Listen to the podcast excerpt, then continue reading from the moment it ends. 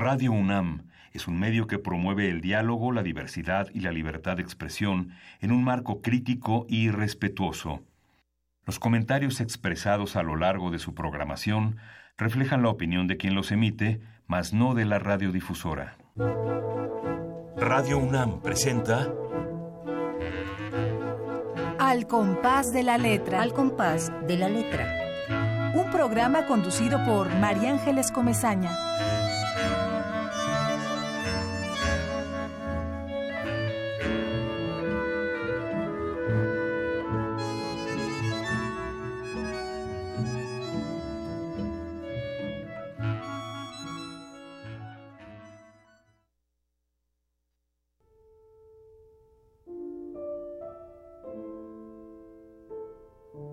Primera parte de las ruinas de México.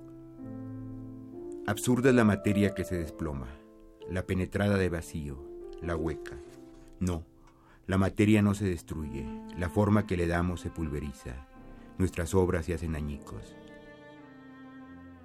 La tierra gira sostenida en el fuego, duerme en un polvorín, trae en su interior una hoguera, un infierno sólido que de repente se convierte en abismo.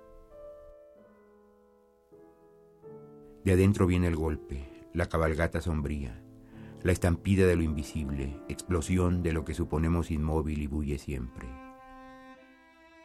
Se alza el infierno para hundir la tierra, el Vesubio estalla por dentro, la bomba asciende en vez de caer, brota el rayo en un pozo de tinieblas.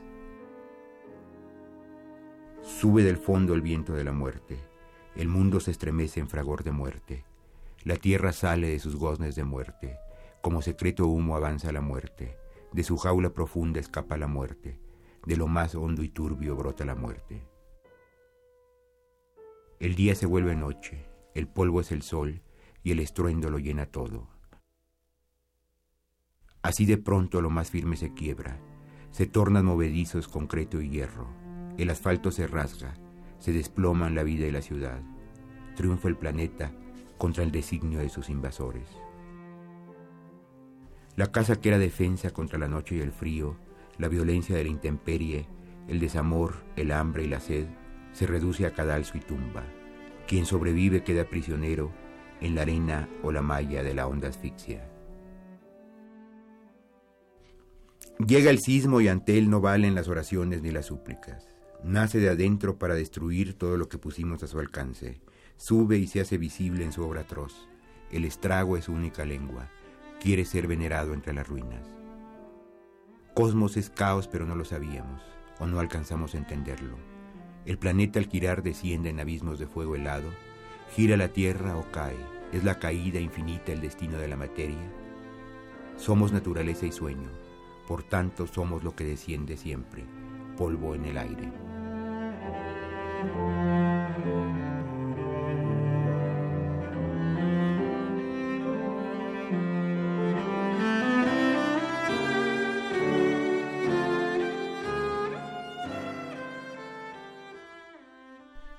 Buenas tardes queridos amigos.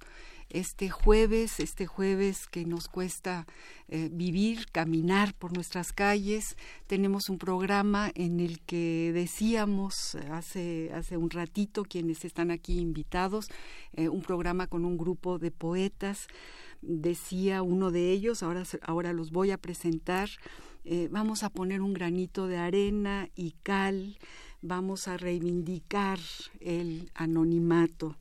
Eh, les agradecemos mucho a todos los que nos están escuchando y que sigan este programa especial que ha abierto Radio UNAM de dos horas para poder eh, poner sobre la mesa eh, las palabras, la, resignificación de todo lo que nos está nos ha ido entrando poco a poco por el oído durante esta terrible, difícil, dolorosa semana.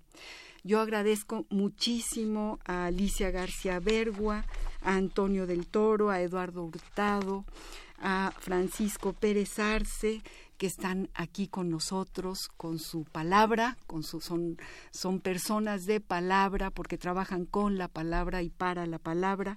Y estamos aquí para poner sobre la mesa eh, cada uno de nosotros eh, lo que ha significado esta semana, esta última semana.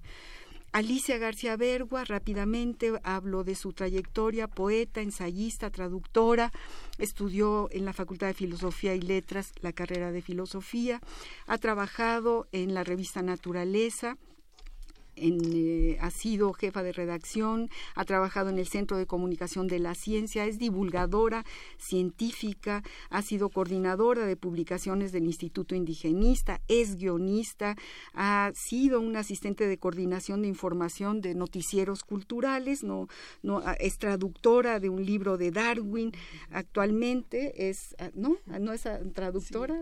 sí. Sí, pero no, no te puedes acortar. no, porque es importante que quienes nos estén escuchando también sepan eh, todo, todo lo que ustedes han hecho y quiénes son quienes hoy nos acompañan.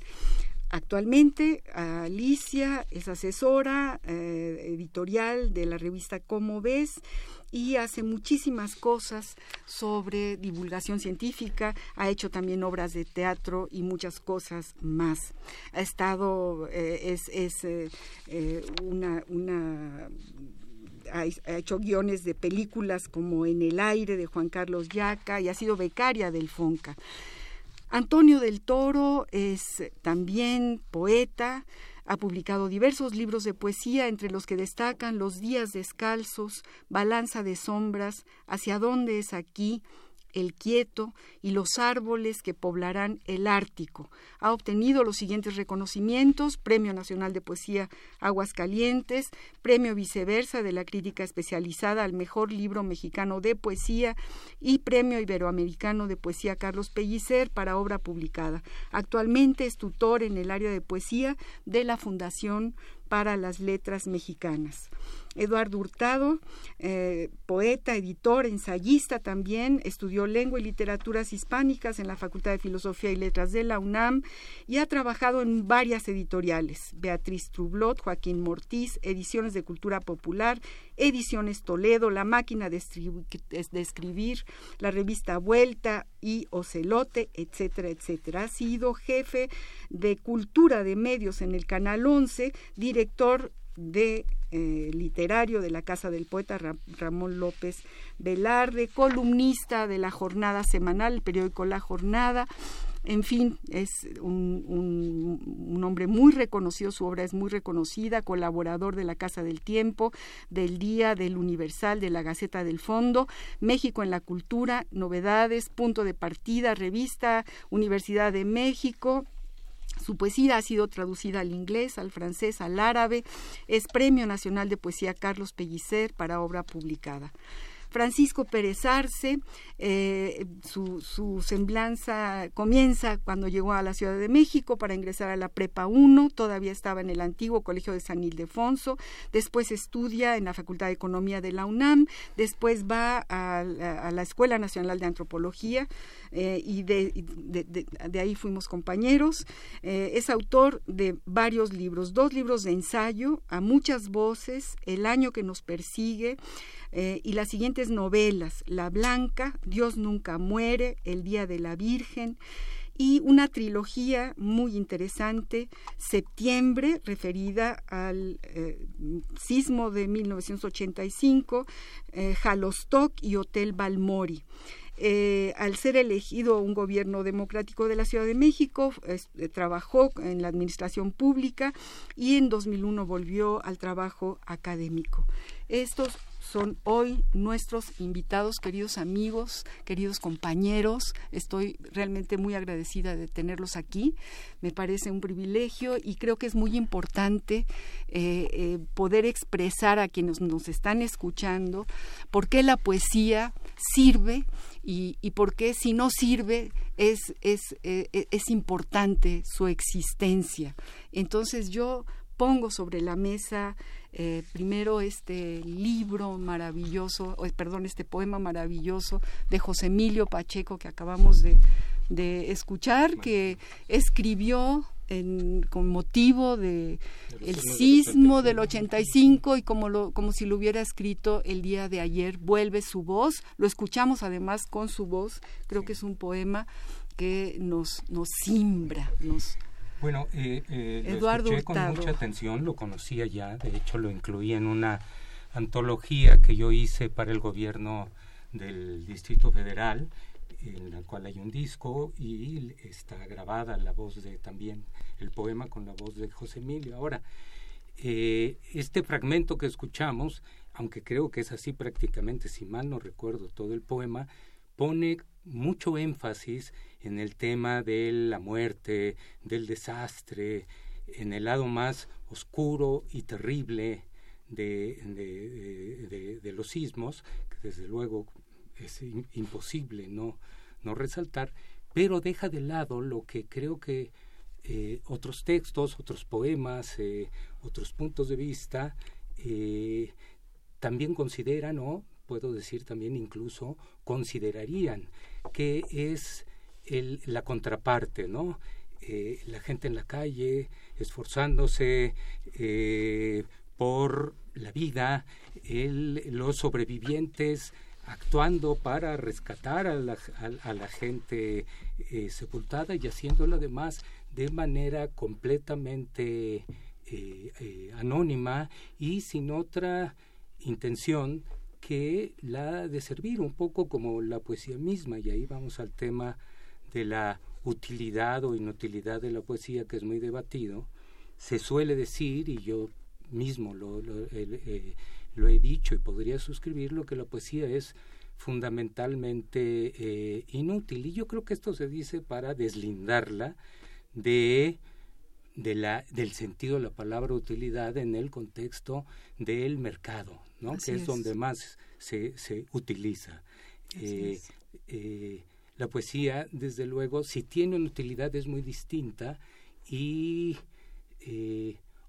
trabaja en otras zonas, que es la zona de la resignificación de las palabras, de los sentidos, del lenguaje en su conjunto, o como diría Mallarmé, que también es una frase muy, muy citada en un poema dedicado a Edgar Allan Poe, para darle un sentido más puro a las palabras de la tribu, ¿no? Así es. Bueno, el poema de José Emilio me gusta, creo que le que faltaría esa contraparte pero creo que en este encuentro vamos a vamos a irlo viendo. Y un poco eh, eh, en respuesta a lo que tú dices y, y, a, y al propio José Emilio eh, leo otro pequeño fragmento del mismo poema que es muy largo. Este es, esto que acabamos de escuchar cuando empezaba el programa es una pequeña parte de este poema pero tiene otro otro otras estrofas donde dice para los que ayudaron gratitud eterna homenaje ¿Cómo olvidar, joven desconocida, muchacho anónimo, anciano jubilado, madre de todos, héroes sin nombre, que ustedes fueron desde el primer minuto de espanto a detener la muerte con la sangre de sus manos y de sus lágrimas, con la certeza de que el otro soy yo, yo soy el otro, y tu dolor, mi prójimo lejano, mi más hondo sufrimiento. Es decir, que él en este largo poema, eh, Las ruinas de México, eh, abarca todo, ¿no? Abarca también porque este párrafo del que, que, escuchamos cuando empezó el programa también lo tenía anotado Antonio del Toro como uno de los párrafos que le interesaba que, que viéramos aquí en este programa. Creo que eh, José Emilio se echó un clavado verdaderamente profundo y, y hablando de clavados, hablábamos con Paco antes de empezar el programa con Francisco Pérez Arce, eh, de esta forma de, pongo comillas, utilidad, de, de, cómo eh, la narrativa, la, palabra poética es necesaria frente a la chatarra de palabras que estamos escuchando permanentemente, Paco. yo creo que Eduardo acierta cuando dice, él dice la poesía, yo digo la literatura es inútil, pero es absolutamente necesaria y, lo digo no, no, sin demagogia, es necesaria. Eh, es la única manera de ir más allá de esa superficie que todos los días nos está repiqueteando en la televisión, en el radio, en la prensa, en las conversaciones mismas, que no rebasamos una cierta superficie. Y poemas como el de José Emilio o obra narrativa puede profundizar, darnos un poco más, meternos dentro de la de la vida, de lo que se está viviendo, recrearlo. Y una cosa que es muy importante, por lo cual no solamente la poesía tiene un papel, también la narrativa, es la memoria. Y ahorita lo estamos viendo, la memoria del 85 la vamos a escuchar en la propia voz de, José Emilio y está en, en Paz y está en muchos autores. Carlos Monsiváis. Carlos Monsiváis. Eh, ahorita que leíste ese, ese fragmento que, de, de José Emilio, que habla de esta gratitud a, los jóvenes que salen a, solidarizarse, eh, leo un párrafo de, de, las, de una de las crónicas de Monsiváis, dice, los oficios se revalúan, taxistas y peceros transportan gratis a damnificados y familiares afligidos, Plomeros y carpinteros aportan ceguetas, picos y palas. Los médicos ofrecen por doquier sus servicios. Las familias entregan víveres, cobija, ropa. Los donadores de sangre se multiplican. Los buscadores de sobrevivientes desafían las montañas de concreto y cascajo en espera de gritos o huecos para alimentar esperanzas. Al lado del valor y la constancia de bomberos, socorristas, choferes de la Ruta 100, eh, médicos, enfermeras, policías abunda un heroísmo nunca antes tan masivo y tan genuino, el de quienes, por decisión propia, inventan como pueden, inventa como pueden métodos funcionales de salvamento. El primero de ellos, una indiferencia ante el peligro, si ésta se traduce en vidas humanas rescatadas de la tragedia. Basta recordar las cadenas humanas que rescatan un niño, entregan un gato hidráulico o un tanque de oxígeno, alejan piedras, abren boquetes, sostienen escaleras, tiran cuerdas, trepan por los desfiladeros que el temblor estrenó, instalan los campamentos de refugiados, cuidan las pertenencias de los vecinos, remueven rescombros, aguardan durante horas la maquinaria pesada, izan cuerpos de víctimas, se enfrentan consoladoramente a histeria y duelos. Esta es, una descripción de lo que está pasando exactamente totalmente vigente, es exactamente lo que está pasando. Es importante que esté este testimonio literario hoy, para decir esto pasó en 1985. Y en cambio, ¿quién recuerda las palabras que también, eh, más que abundar, sobreabundaron de él, todo lo que se escuchó en el 85 y se ha escuchado ahora de la televisión y de nuestros políticos. de la superficie total. Bueno, antes de que sigamos, yo a todos nuestros radioescuchas los invito. Este es un programa para que todos den opinión. Nuestros teléfonos 5523 5412 5523 7682 Facebook Radio UNAM, Twitter arroba Radio UNAM.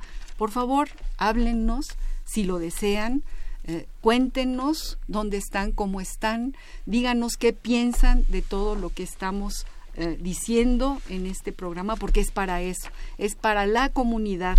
Eh, decía el director de esta, de esta radiodifusora, Benito Taibo, hagamos comunidad, hoy más que nunca hagamos comunidad yo invitaría a Antonio del Toro a que nos hable justo del poema de, de eh, José Emilio, del poema que él trae aquí. que Bueno, yo lo que diría es algo que hay que subrayar, que un fenómeno natural es un fenómeno natural, pero que también es político, es histórico y que tiene como último destino quizá, después de la catástrofe, decirnos que somos hombres y que nos este, comportamos muy en manera, de manera muy parecida en la misma circunstancia en diferentes momentos históricos.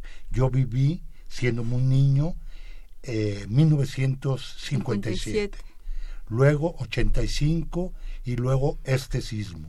Y digamos, eh, más conscientemente los dos, el del 85 y el de hace unos días. Y me parece que sí, que eh, nos, nos, comportamos eh, de manera parecida, pero siempre, siempre de una manera diferente. Es decir, y que esas catástrofes naturales, estas catástrofes naturales son terribles, pero también son transformadoras. Es decir, yo tengo la esperanza de que, este, por lo menos a mí me mostró que una generación que parecía apática, apolítica, no de manera general, de pronto se manifiesta eh, reveladoramente solidaria. Y creo que la poesía también es como este sismo. Cosas que parecen normales, que apenas vemos en la rutina, de repente se manifiestan, están latentes. Y un, y un sismo es justamente que lo de abajo salga hacia arriba, ¿no? Que algo que consideramos normal, que es el asfalto, de pronto nos demos cuenta que tiene una significación y que sin ella, que sin el asfalto, no viviríamos. Que el suelo es poético. Entonces yo quiero leer un poema que hice recientemente en donde evidentemente no está el sismo. Es un canto al asfalto, al suelo. Dice, vocación por el suelo. Va pasando mi tiempo con los zapatos sucios. En su transcurso, a trancas y barrancas, me he ido encariñando con el suelo, imprevisible y necesario. A fuerza de caídas y fracturas, se me ha vuelto fraterno mis recreos son versos dictados por los suelos polvosos de la infancia, en donde las pelotas rodaban por el pasto de un campo imaginario, con sus gradas y todo. Mis recuerdos son versos que evocan esos suelos con su polvo y su lodo, y no el césped pulido de un campo imaginario muy parecido al cielo. Con los zapatos sucios, por amor y destino, he caminado todo el tiempo mi devoción es el suelo que damos por sentado, servicial, casi anónimo, pero también sus exabruptos, sus sismos y sus grietas. Quisiera, una vez más, agradecerle al suelo el ponerme de pie entre las cosas. En mis zapatos hay huellas de amistad con las piedras y en mis brazos y piernas cicatrices y costras. Es decir, independientemente que nos caigamos, tenemos esa condición de ponernos de nuevo en pie y de dar las gracias de estar vivos en medio de todas las cosas y todos los seres. Y creo que por lo menos eh, la poesía y la poesía más fraterna para mí es eso, no lo extraordinario, lo que de vez en cuando se manifiesta, no lo heroico, sino lo heroico cotidiano, lo heroico al alcance de cada uno de nosotros. Y en, este, en esta semana, eh, en estos días, hemos visto eso, que el heroísmo no es algo que practiquen los superhéroes, sino que puede practicar y practica todo el mundo, y que sobre todo lo que dice Eduardo, la palabra está la palabra, las palabras eh, las manejan o las utilizan en el buen sentido de la palabra los escritores, pero también todos los seres humanos, quizá excepto a los políticos. ¿Por qué? A ciertos políticos. ¿Por qué? Porque la dicen siempre de boca hacia afuera, ¿no? Decía León Felipe que, que cualquiera puede enterrar menos un enterrador. ¿Por qué? Porque lo que se hace de una manera eh, superficial, eh, digamos el locutor, no me refiero al locutor de Radio Universidad, sino a, a los locutores un poco a los medios, de pronto lo mismo hablan del sismo que de otras cosas, ¿no? Lo uniformizan todo. y lo inventan. Yo le quisiera preguntar a ah, Alicia, perdón, eh, que, que, ella trabaja con jóvenes, que, que ha sido también un, una, una piedra de esperanza, ¿no? El hecho de ver a todos nuestros jóvenes, a estos jóvenes criticados, maltratados, eh, eh, muy poco valorados en términos sociales, porque no hacen nada, porque y de pronto ahí están, ¿no? Los héroes, estos héroes de los que tú hablas. Alicia, estos héroes anónimos, esta pues fortaleza de, los jóvenes. Yo coordino un, un, taller de escritura creativa en divulgación científica, que son estos, son sobre todo jóvenes de las maestrías y doctorados en ciencias de la UNAM. Y esto, bueno, yo lo coordino junto con Guadalupe Zamarrón y junto con Lucy Cruz, ¿no? Somos tres que, que hacemos este trabajo. Y bueno, estos jóvenes andan en las brigadas es, es muy impresionante y, y eso de que son jóvenes que no les interesa nada y que no es cierto. O sea, yo llevo mucho tiempo trabajando con ellos, cuatro años, y es impresionante esto, es impresionante el nivel de interés y de pasión por, por todo lo que sucede y de conciencia y de conciencia que tienen. O sea, lo que pasa es que es que es que sea eh, las opiniones generalizadas, que es algo que yo creo que es lo que combate la literatura, ¿no? O sea, tanto la poesía como como la, la, literatura nos obliga pues a escuchar, a escuchar esto visiones muy diversas de las cosas, los poemas son visiones muy diversas de las cosas. Entonces, todas estas ideas muy generalizadas que se tienen sobre todos los jóvenes y todas las mujeres y en fin, esto enseguida se borran cuando uno vive en la experiencia de comunicarse, porque también la poesía es fundamentalmente un, y, la literatura en general pues es, es un ejercicio de comunicación y se vuelve necesaria sobre todo en estos momentos en que la comunicación es tan necesaria. Ahora, yo quisiera también decir otra cosa. Eh, a mí me impresionó muchísimo en comparación con el, con el temblor del 85. Yo el temblor del 85 lo viví en España y regresé esto después y bueno, fue muy impresionante porque cuando regresamos mi hermana y yo de Madrid, esto toda la gente estaba muy simbrada y esto ya era como otra ciudad, ¿no? O sea, a mí me, me costó como entender qué pasaba, fue una cosa muy... Pero ahora lo que me impresionó mucho fue que, que la semana anterior estuvo, era la marcha, el sábado era la marcha por esta muchacha que asesinaron, por Mara, que era que, iban muchas mujeres, ¿no?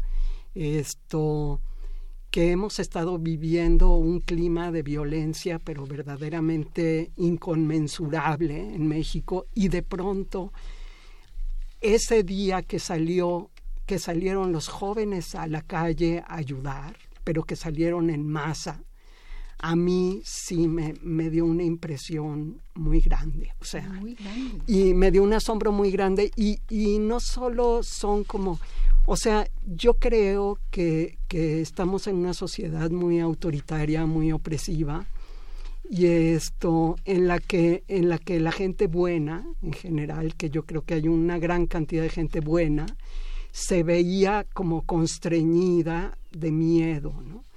Y esto que pasó fue como una oportunidad de ejercer ese bien que todo el mundo quiere ejercer y que no puede ejercer por el puro miedo de, de a veces estar en, en, eh, en, zonas de la ciudad donde no pueden salir de la casa, ¿no? Por ejemplo, no sé, Catepec, ¿no? Entonces, eso yo creo que puede cambiar mucho el, Claro que sí, hace conciencia, aterriza, hace conciencia. Además este impulso, ¿no? Es decir, no nadie se lo preguntó, ningún joven dijo, "Voy o no voy." ¿Qué qué qué? Ahí estaban, ¿no? Con sus brazos, sus cubetas, su fuerza. Eh, voy, a, voy a volver a repetir los teléfonos en el estudio 5523-5412, 5523-7682. Nos gustaría muchísimo oír su opinión, eh, oír lo que tengan que decir. Facebook Radio UNAM, Twitter Radio UNAM, estamos en espera de que todos se integren a esta conversación, a esta plática. Vamos a ir a una pausa musical y regresamos con Antonio del Toro, Eduardo Hurtado, Alicia García Bergua y Francisco Pérez Arce. Estamos hablando de lo que nos pasa, de este latido y estamos tratando de explicar eh, el horizonte que viene. Eh, vamos a música y regresamos con nuestros invitados.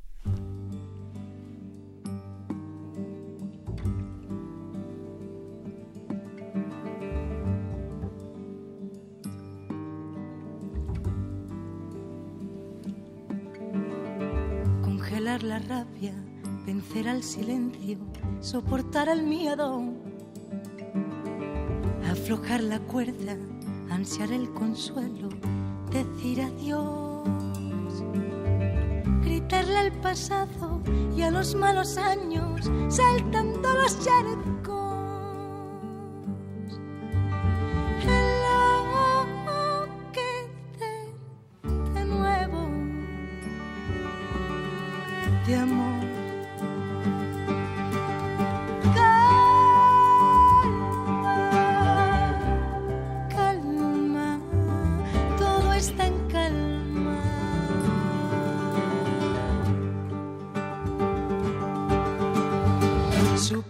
ausencia, volver a ser tú mismo después de haber perdido, después de haber perdido. Recoger la sal de las heridas, aclarar las sombras. Emprender el vuelo, besar a los cielos por los que se fueron, apretar las manos, sostener la calma. la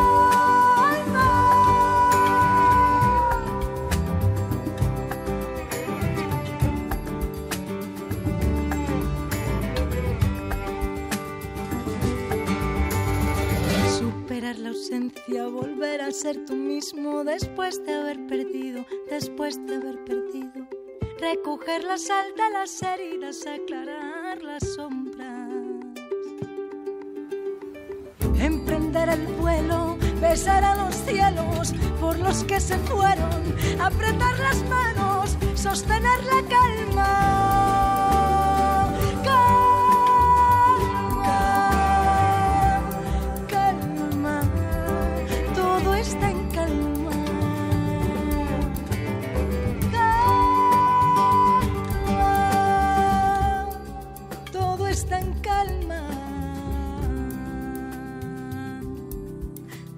thing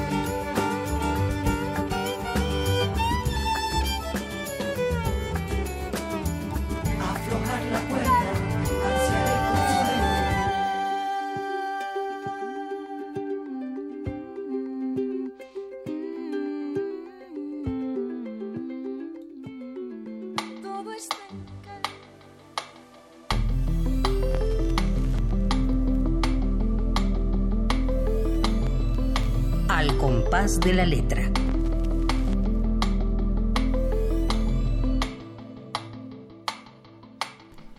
Seguimos en nuestro programa especial de Radio UNAM al compás de la letra, hablando de lo que nos está pasando que va para largo, que, que, no pasó nada más así, que ha cambiado todo, que se ha movido el piso, nuestras entrañas en el piso se han movido.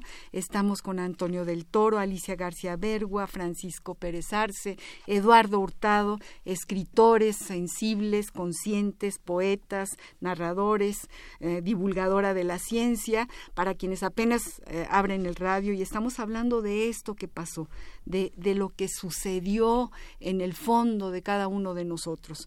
Yo le doy la palabra a Eduardo que eh, em, quería decirnos algo antes de que termináramos con esta primera pausa, esta canción maravillosa de un grupo de mujeres andaluzas que tiene calma, calma es el título para los que quieran meterse en internet y escuchar esta letra poética, eh, retomar la calma, que no se nos caiga.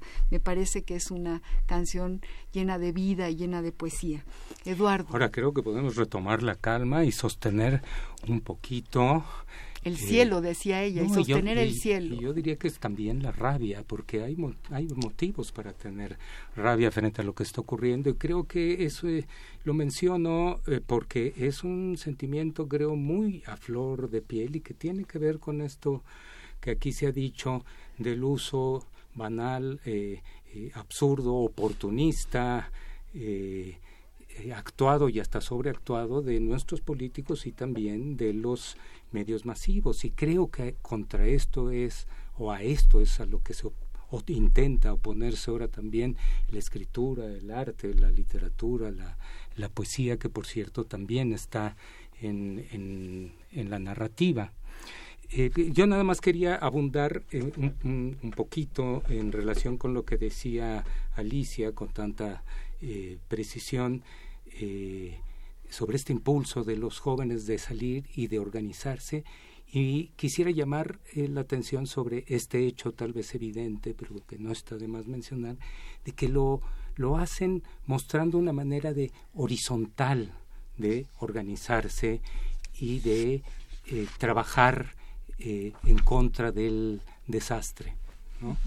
Y frente a ellos eh, o frente a esta, esta forma de trabajo está la manera absolutamente eh, piramidal del Estado, de los gobiernos, de querer reaccionar frente a estos desastres, es decir, ejercer un control, centralizar, eh, distribuir ellos y sobre todo, claro, lavarse la cara y decir, fuimos nosotros lo que hemos hecho. Por eso es que, a pesar de, de que se quiera presentar de una manera tersa esta inevitable, este inevitable encuentro entre lo que el gobierno intenta hacer y lo que hacen eh, eh, los jóvenes, sí hay un momento de choque y de tensión entre estas dos formas. Y yo diría porque además llegó tarde, el gobierno llega tarde, no reacciona con la misma vitalidad ni con la misma fuerza, no sale de pronto y dice aquí estoy.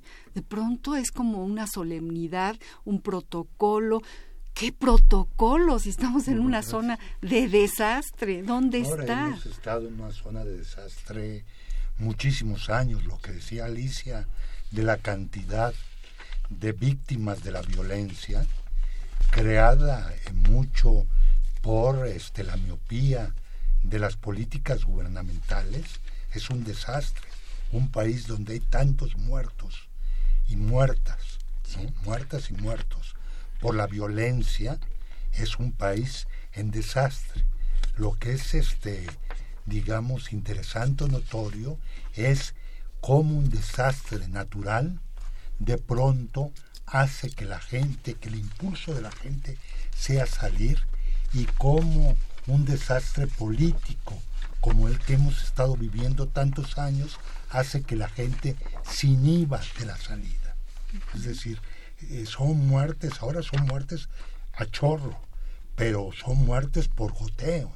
Entonces, ya yo no, yo quería centrarme en la política, pero digo en la poesía, pero es inevitable hablar de este, de esta cuestión.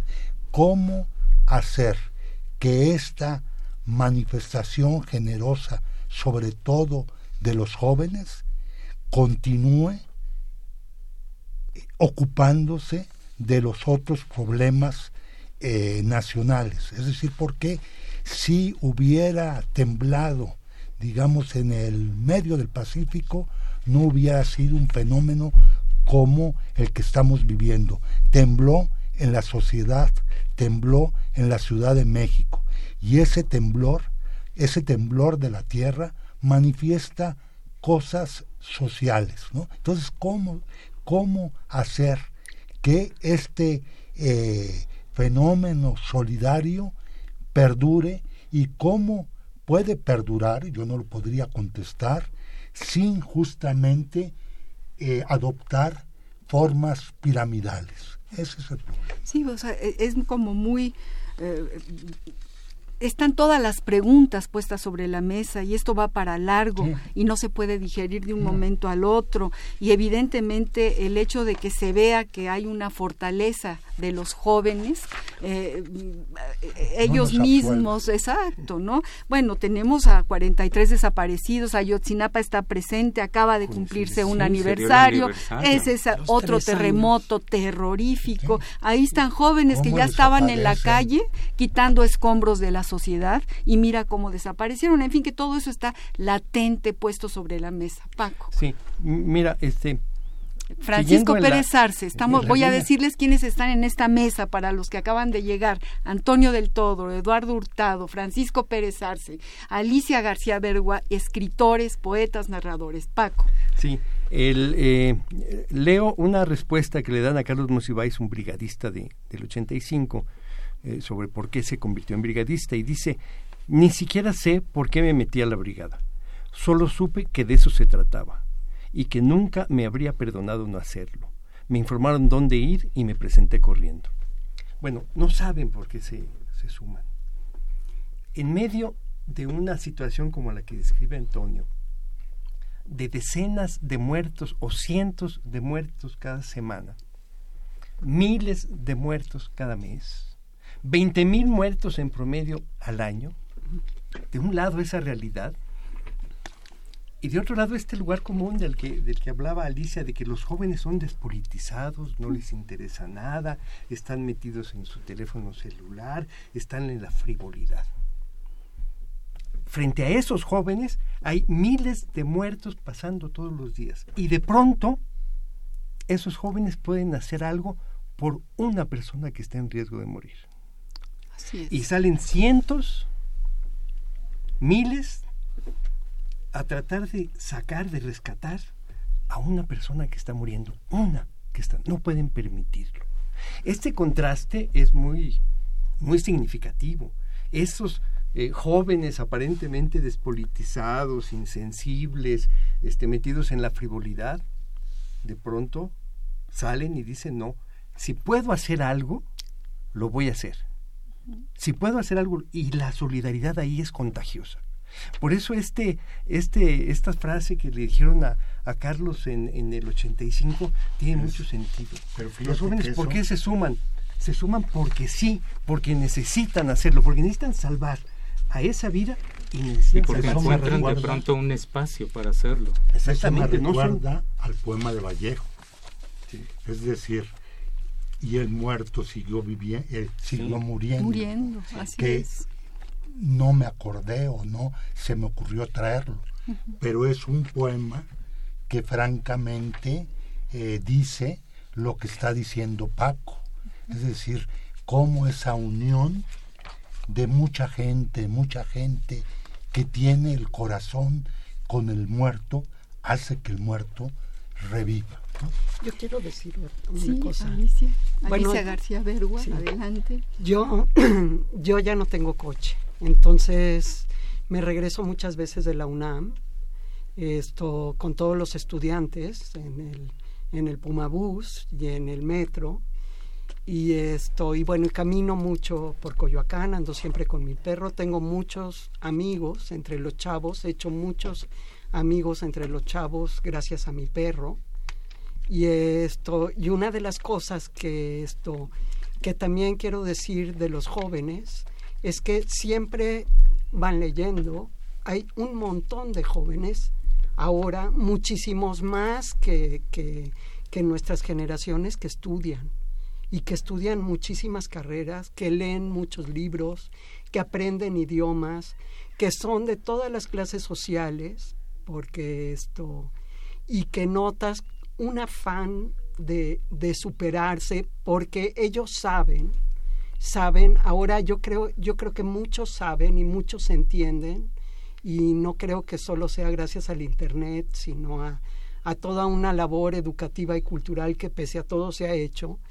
que, que, que la educación y la cultura y hacer algo intelectual salva entonces sí hay, hay, hay muchos más jóvenes de los que, de los que pensamos.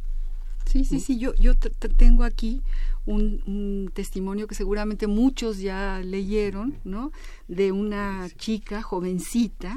Eh, yo quisiera leer unos párrafos, es largo el testimonio, pero a mí me conmovió profundamente, salió en, las redes, ¿no?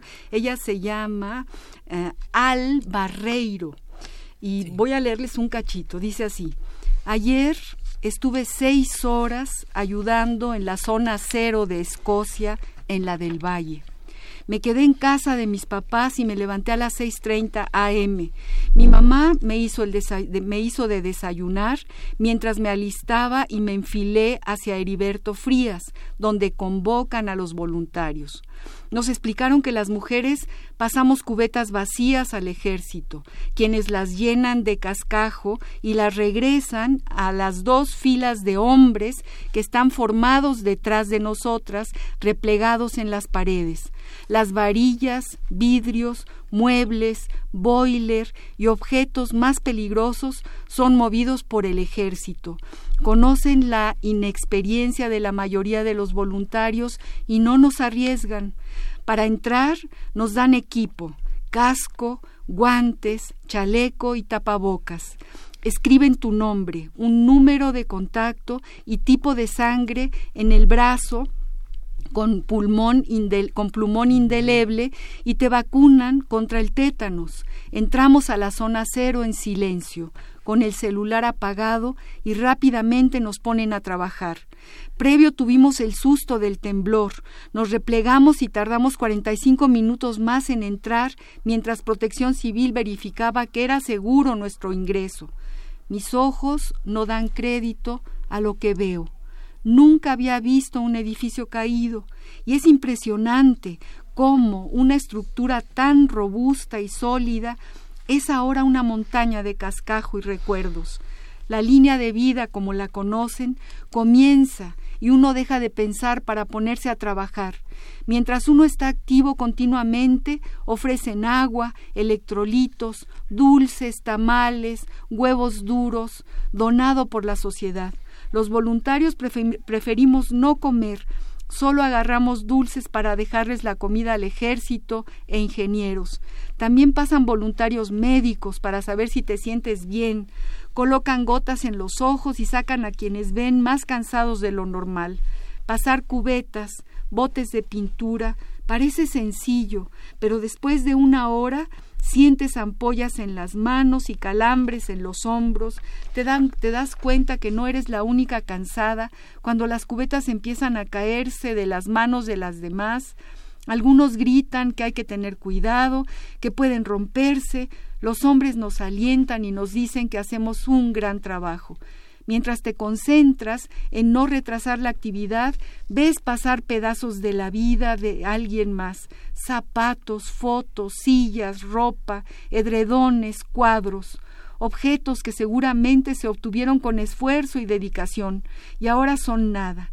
Llamó mi atención una carretilla, tirada en su mayoría por albañiles, quienes sacan escombros más grandes, con un juego de copas nuevo, aún envuelto, Conforme las mujeres dimiten, nos recorremos y me acerco a la zona cero.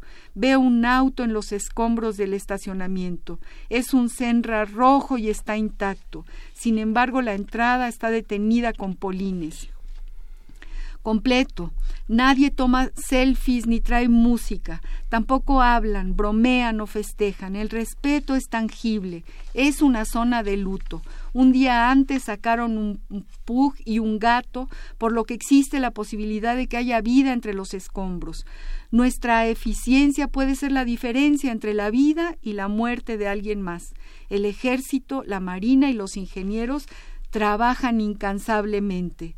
Empieza de nuevo, pasar rápidamente las cubetas para sacar el escombro lo antes posible. Las cubetas regresan con los hombres, las carretillas van y vienen, el ejército sale con material riesgoso, la garganta pica, los ojos molestan, el corazón duele, el alma se engrandece al ver el esfuerzo de todos por ayudar desinteresadamente al otro. Llega el equipo chileno para ayudar y suben a evaluar los escombros, La actividad continúa hora tras hora. Voy a saltármelo porque es un poco largo, pero mientras lo hacemos, es una escritora. Una crónica. Corte institucional. Tenemos que hacer un corte institucional en este momento a las seis de la tarde. Faltan tres minutos, me están diciendo mi productor, mi controlador, ahí está Benito Taibo, que los saluda a todos, eh, este, eh, pidiéndonos que dentro de dos minutos, faltan tres minutos, podemos seguir leyendo dos minutos. Eh, les leo finalmente cómo termina esta escritora, efectivamente, Tony, esta crónica de una chavita jovencita, si ven la fotografía, conmueve. Me espero unos minutos y salgo de la zona acordonada donde los relevos y la policía me aplauden nuevamente. Nunca he recibido tanta atención, así que solo sonrío. La fama no es lo mío. Respiré agradecida, me peiné el cabello tieso, sacudí un poco mi pantalón y continué caminando sobre Gabriel Mancera, pensando en todo lo que acababa de vivir, orgullosa de mi trabajo y sobre todo de no haber llorado frente a los demás. Esto terminó cuando vi a mi mamá esperándome afuera del primer retén. A mí me conmueve muchísimo. Entre los camiones de volteo, listos para entrar a sacar más escombro. Somos muy afortunados de tenerlo todo y lo menos que podemos hacer es ayudar a quienes están pasando tiempos difíciles. Esta foto me la tomó María Eugenia Romero infraganti al llegar a su casa para que nunca olvide lo que aprendí y sentí en ese día no lo haré. Así termina. y termina con un llamado a la memoria, que es fundamental. Y termina con un llamado a la memoria.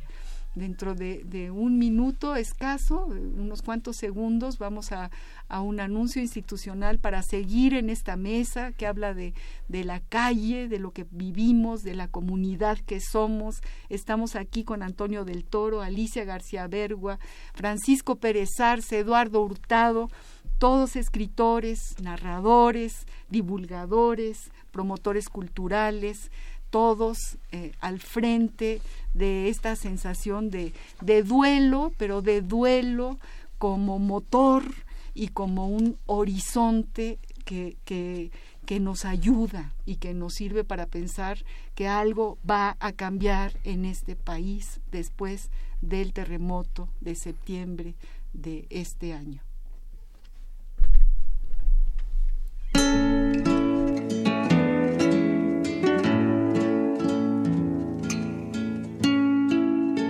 La red de Radio Universitaria de Colombia envía un saludo solidario a los colegas de la red de Radio Universitaria de México y a toda su audiencia.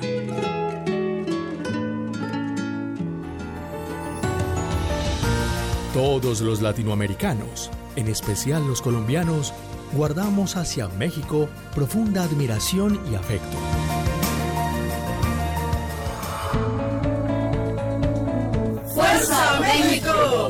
Estamos con ustedes.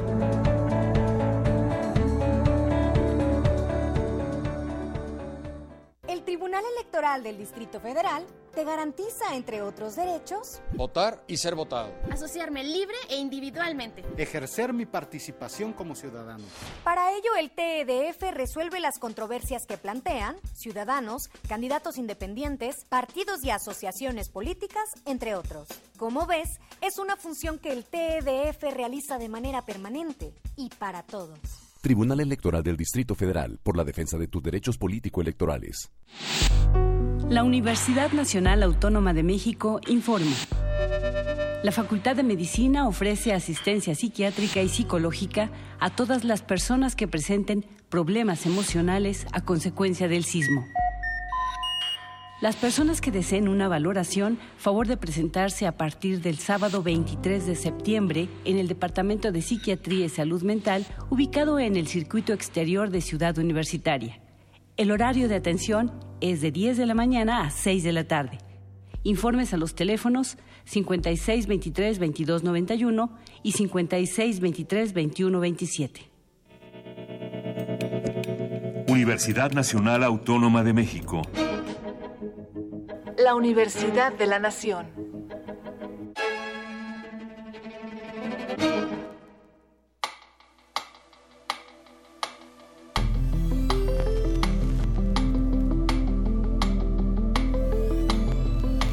al compás de la letra.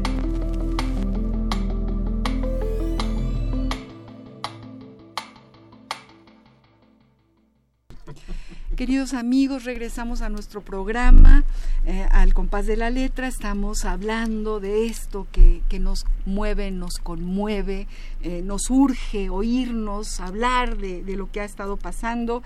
Queridos radioescuchas, nuestros teléfonos en cabina 5523-5412, 5523-7682, Facebook Radio UNAM, Twitter arroba Radio UNAM. Nos gustaría muchísimo que expresaran eh, lo que sienten, que nos llamen, que, que nos cuenten qué les pasó y cómo ven esto que estamos haciendo en Radio UNAM, desde Radio UNAM. Hablabas tú, Eduardo, antes de que... Es, eh, bueno, para eh, cerrar un poco la lectura de esta magnífica crónica, de esta chica que participó en, en, las actividades de ayuda, de, de rescate, este, este, esta comprensión muy intuitiva, pero muy certera de que lo que está en juego es la memoria, no olvidar.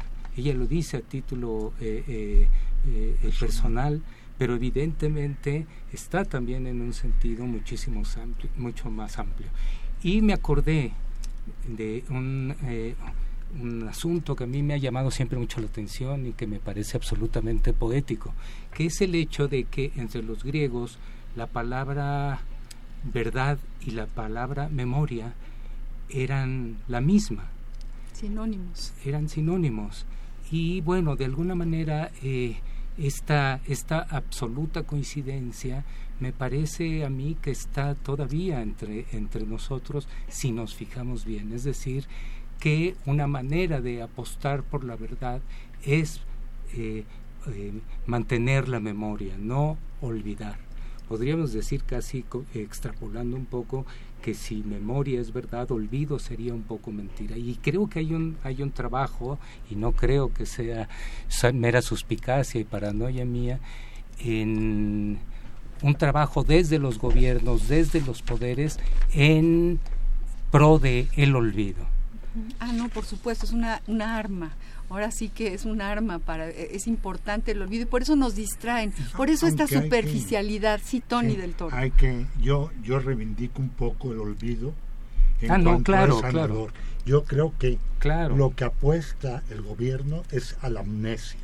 Sí, que la amnesia es un poco tontería es decir, el olvido El olvido de lo esencial, diría yo, ¿no? Sí, pero yo pienso, regresando un poco a la crónica de esta chica, eh, esto marcó a una generación. La generación de esta chava que escribió lo que escribió es otra. A partir de esta experiencia los ha formado más que ninguna carrera, ninguna maestría, ningún doctorado. Esto los ha formado, los ha hecho personas.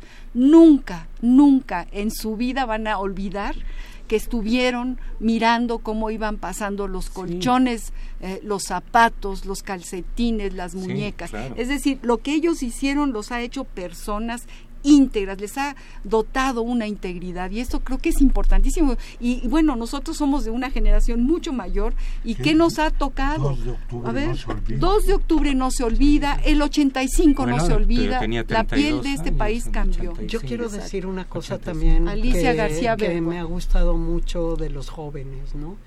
Esto, se han dado cuenta, bueno, el temblor no, no solo es la Ciudad de México, o sea, el temblor provocó la mayor parte de los muertos son en la Ciudad de México, pero esto, pero el temblor devastó pueblos en Morelos y temblor previo en, y Oaxaca y en Chiapas. Juchitán se deshizo. Se deshizo y hay muchas brigadas de jóvenes esto llevando llevando esto llevando cosas a Morelos llevando ayudas a Morelos y, y, mandando ayuda a Oaxaca. O sea hay mucha gente movilizada.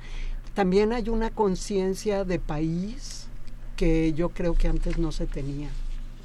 De Aunque país también... más unificado no aunque y, y ahora bueno con estas cosas toda esta visión del vamos a ver o sea ahora es como, como si se han hecho evidentes muchas cosas, ¿no? Muchas cosas de las que están pasando en otros lados y de cómo están las cosas. Y bueno, los jóvenes, y quiero también plantear, son muchos jóvenes. Hablábamos hace un rato de los soldados, de esta fotografía que nos queda en la memoria marcada de este de este soldado juchiteco llorando porque porque no pudo sacar, porque ya sacó a no sé cuánta gente, pero no pudo seguir. Es decir, no pudo sacar con vida a una niña, a porque sacó una niña exactamente, y estaba, muerta. Y que se le entrega al padre y llora desconsoladamente. La foto es extraordinaria, pero la historia que hay detrás es increíble. Porque además él es cuchiteco. Él es cuchiteco. damnificado, su, su, familia. Acaba de haber este, un, terremoto, son damnificados y, está, y creía que había logrado salvar esa Es decir, los jóvenes soldados de nuestro país también realmente no son entrañables, los marines, los jóvenes que han estado ahí, es decir, ha habido ahí una pues serie de brazos y manos reconocibles ¿no? de lo humano. Sí. Muchos sectores de la población se han enlazado. Que, este, que son jóvenes de todas las clases sociales. De todas, de todas. Estamos en la colonia del Valle. Yo voy a leer una cuartilla sobre eh, los rescates que hubo aquí en la colonia del Valle, dos cuadras de acá. Que le, fui, yo estuve viendo lo que pasaba y escribí esta, este fragmento de una eh, de una crónica más larga. ¿Es un texto tuyo, Paco? Sí, es un texto mío. Ok. Estoy en la colonia del Valle, una colonia rica, no de riqueza extrema, pero sí uniforme. Aquí se cayeron varios edificios de departamentos. Me acerco a uno, hasta donde se puede, hasta donde está el cordón que ya no se puede cruzar. cruzar. Un cartel advierte, a partir de este punto nadie puede cruzar sin casco.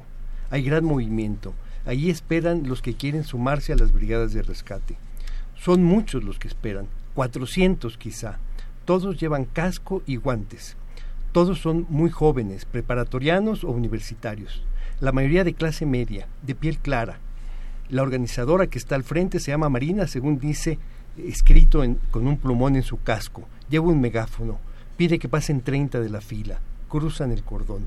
Les pregunta si todos están vacunados contra el tétano. Algunos no lo están y les pide que se haga una fila frente a la brigada de paramédicos. En ese momento, allí adelante, empiezan a levantar el puño, el silencio se extiende. Unos tras otros levantan también el puño y callan. Es un momento casi religioso, de gran seriedad. Somos parte de ese silencio pedido y nos hundimos en él. Luego alguien allá adelante hace la seña de volver al trabajo. El silencio se rompe, pero no mucho. Se hace con cuidado esos cientos de voluntarios que quieren sumarse a las brigadas de rescate tienen gestos serios, rostros solemnes que contienen un extraño entusiasmo. Son parte de la ciudad herida, del país herido. Han pasado ya 100 relevos y los que esperan siguen siendo 400, formados en cuatro filas, esperando a ser llamados para subirse a la montaña de escombros. He estado aquí una hora ¿En dónde estaban estos jóvenes estudiantes de universidades privadas antes del 19 de septiembre a la 1.14 de la tarde? ¿Qué hacían? ¿Qué pensaban en la frivolidad? Pegados a sus celulares, a sus celulares, organizando fiestas rutinarias y felices, quizá no. Es mi prejuicio, prejuicio roto. Como lo fue también en 2012, cuando la Universidad Iberoamericana, en la Universidad Iberoamericana decidieron saltar a la escena y decir lo que pensaban y romper la escenografía cartonada y falsa de Televisa y poner al candidato oficial en ridículo. Están aquí ahora, vinieron sin pedirle permiso a nadie y se juntan con gente de otro origen. Frente a ellos están brigadas del ejército y la marina, jóvenes también pero más curtidos, profesionales de la vida dura que son quizá hijos de campesinos, de jornaleros, de artesanos, de obreros, y estos jóvenes ricos de casco y guantes de carnaza están junto a ellos y comparten el gesto serio y ese extraño entusiasmo. Vuelve el silencio, los puños levantados, imagen poderosa, solemne, casi religiosa. Es un texto, es un texto para, para la historia, es un ah, texto que y levantaban la mano porque esto porque querían el silencio porque se estaban escuchando porque escuchaban ruidos. Que hablando de resignificar tiene mucho sentido no pasamos del puño en alto como expresión de ese, silencio cierta demagogia combatiente Sí, es, es una imagen muy, muy, muy, poderosa y algunos levantan los dos manos, es silencio. Silencio, y además es como un lenguaje compartido, ¿no? Es la fuerza del lenguaje compartido. Además es que es algo, es algo impresionante que vivir en un, en un eh, o sea, en un país donde, donde, donde, donde nos daban las cifras de muertos, ¿no? Por la violencia, así como si fueran una estadística. De pronto hay un montón de gente en la calle, atentos, a una vida, a que, a que, a que se manifieste una vida entre las ruinas, ¿no? Entonces es, es allí como, como un cambio de gesto, como un cambio de actitud total, ¿no? Que es muy, muy impresionante. O sea, que es algo, que es algo que, que nos, que nos tiene que simbrar a todos. Pero porque ahí la, la pregunta interesante es esa, ¿no? Hay muchas respuestas. Una muy inmediata que se me ocurre es porque en una situación realmente extrema como esta, eh, estos mismos jóvenes que pueden tal vez, porque no tienen oportunidad, permanecer pasivos frente a otras situaciones alarmantes, sienten que hay un espacio y no sienten, no solo lo perciben, van y lo toman. Sí, sí, se apropian.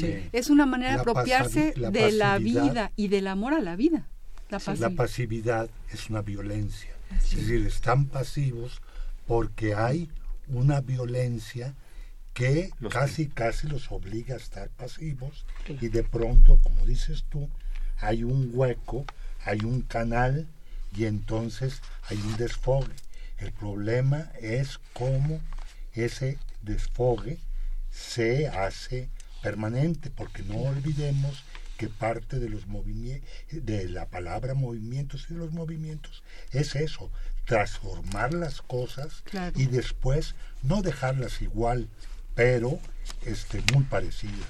Nos pasó lo mismo en 68, Paco, que lo, antes nuestros compañeros anterior, digamos, de momentos antes del, del movimiento nos parecían unos tontos y después se unieron al movimiento y después volvieron a hacerlo. Es cierto, y eso es fantástico, esa es la esperanza, ¿no? Hay dos poemas que me gustaría leer, uno que envía Eduardo Langagne, a quien saludamos con muchísimo cariño, que se llama El Temblor, otro que yo pesqué, que mandó Ricardo Yáñez, muy pequeñito, que también me parece eh, conmovedor. Eduardo Langagne escribe El Temblor.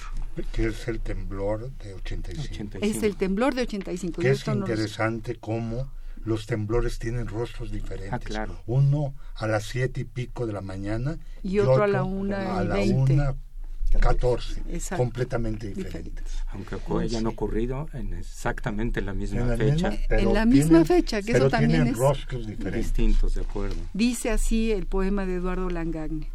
En el sueño los ruidos eran ciertos y crujían las paredes. En los ojos abiertos al espanto, el espejo movía su mundo reflejado, por eso fue el impulso de salir de aquel sueño hacia otro sueño, rezar bajo los marcos de las puertas el consejo empolvado en la memoria. Una calma llegó por consecuencia, cuando la lluvia acaba en los cementerios hay un olor a fresco.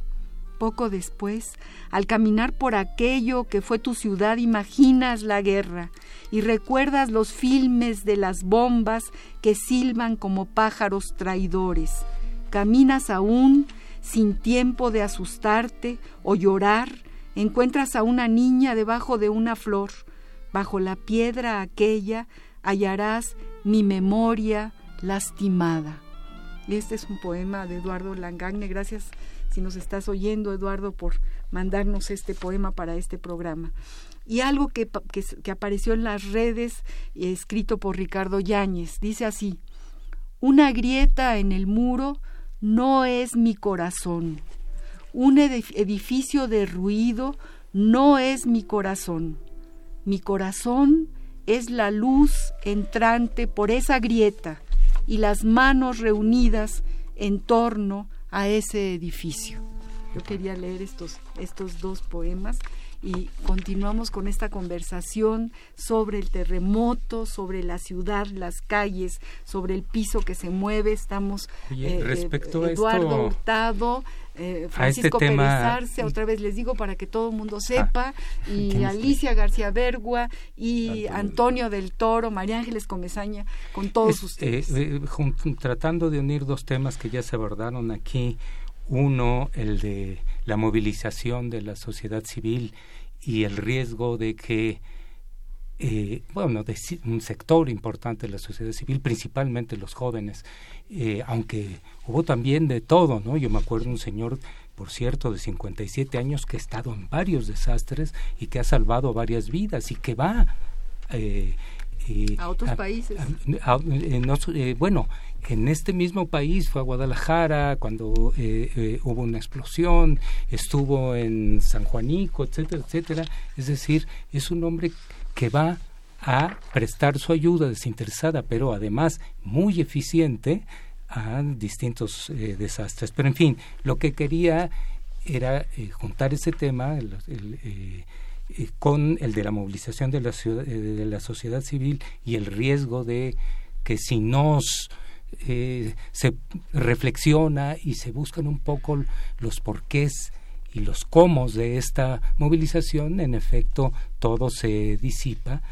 Eh, juntarlo con lo que decía Tony de las dos caras distintas de los terremotos. Y para eso voy a leer dos párrafos muy breves de una nota que Sabina Berman publicó en el periódico El Universal, que es muy larga y que la recomiendo mucho eh, eh, bueno, iba a decir que no es santo de mi devoción, no sé si está de más Sabina Berman, pero esta vez me ha convencido muchísimo. Bueno, eh, dicen estos dos párrafos, hay una belleza atroz y justa en la tragedia.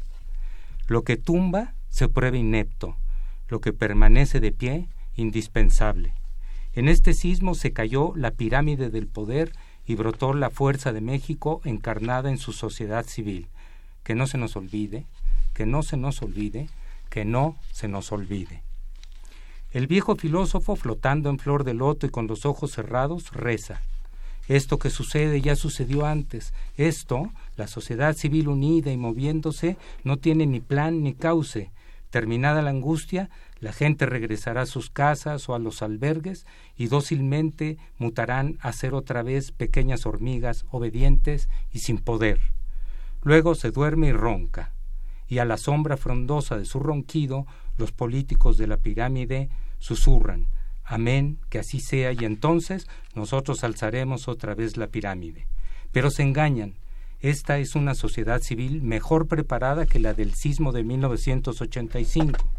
Media sociedad está altamente educada y es clase media tiene celulares y por Internet conoce de las revueltas en otras democracias hartas de la pirámide.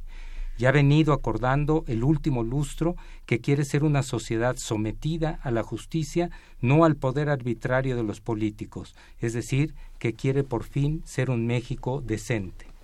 Yo no lo dudo, si los políticos no renuncian a sus spots y banderitas en aras de casas y escuelas, los ciudadanos saldremos a las calles otra vez, esta vez para cantar el himno nacional. En Filipinas, la población cantando el himno nacional al pie de los edificios y las casas tumbó una dictadura. Acá tumbaremos esta pirámide inservible y corrupta. Un poco más extremo de lo que... Yo, yo quiero decir algo sobre esa sociedad civil de la que habla Sabina Berman, ¿no?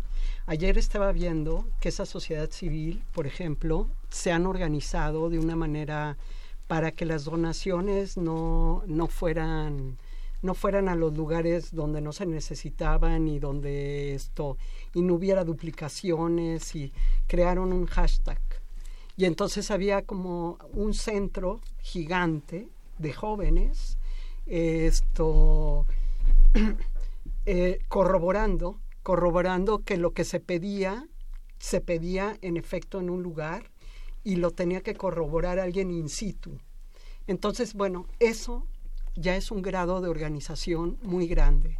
Ayer también se anunció que han hecho, han hecho una plataforma de internet que reúne todas las fojas, que son estos, son unos tomos de esto de la investigación que se ha hecho sobre los 43. Se ha hecho una plataforma donde, donde, donde incluyen todas las cosas que se van sabiendo. Y entonces para que la gente no tenga que meterse en los miles de, de, legajos de los expedientes. Esto, eso esas personas van a estar en el MUAC, esto, Museo de Arte en el Museo de Arte Contemporáneo de la UNAM, mostrando eso y esto y dando a conocer esa plataforma porque va a ser muy importante quien, que quien entre en esa que quien entre en esas investigaciones esto lo haga las cosas con conocimiento de causa ¿no? ahora lo que está pasando y que a mí me parece muy impresionante yo que me dedico a, la divulgación de la ciencia a la par es que sí, sí hay un, hay algo, o sea, hay algo que, que, que diferencia este tipo de organización que ya no es puramente política, sino en que, bueno, hay un montón de gente con conocimientos que está asesorando a diferentes causas, por ejemplo, a esto de los 43, ¿no? Esto, pero que están asesorando en el tema, o sea, hay, hay desde médicos, desde psicólogos, hay ingenieros, esto. Entonces, eso va a cambiar también mucho las cosas. Claro, claro, es muy importante, Y muy importante conocerlo, que sepa la gente que están sucediendo eh, estos espacios para escucharse, para entender. Paco, tú querías decir algo. Sí, eh, eh, porque para decirlo de alguna manera, digamos, quizá no muy eh, exacta desde el punto de vista de las ciencias sociales, pero eh, este, este, esta solidaridad que estamos viendo es un movimiento social. Es decir, esto es un movimiento social como lo fue el 68. Digamos, es eh, digamos un poco extrema la, la, la comparación, pero es algo parecido. Perfecto.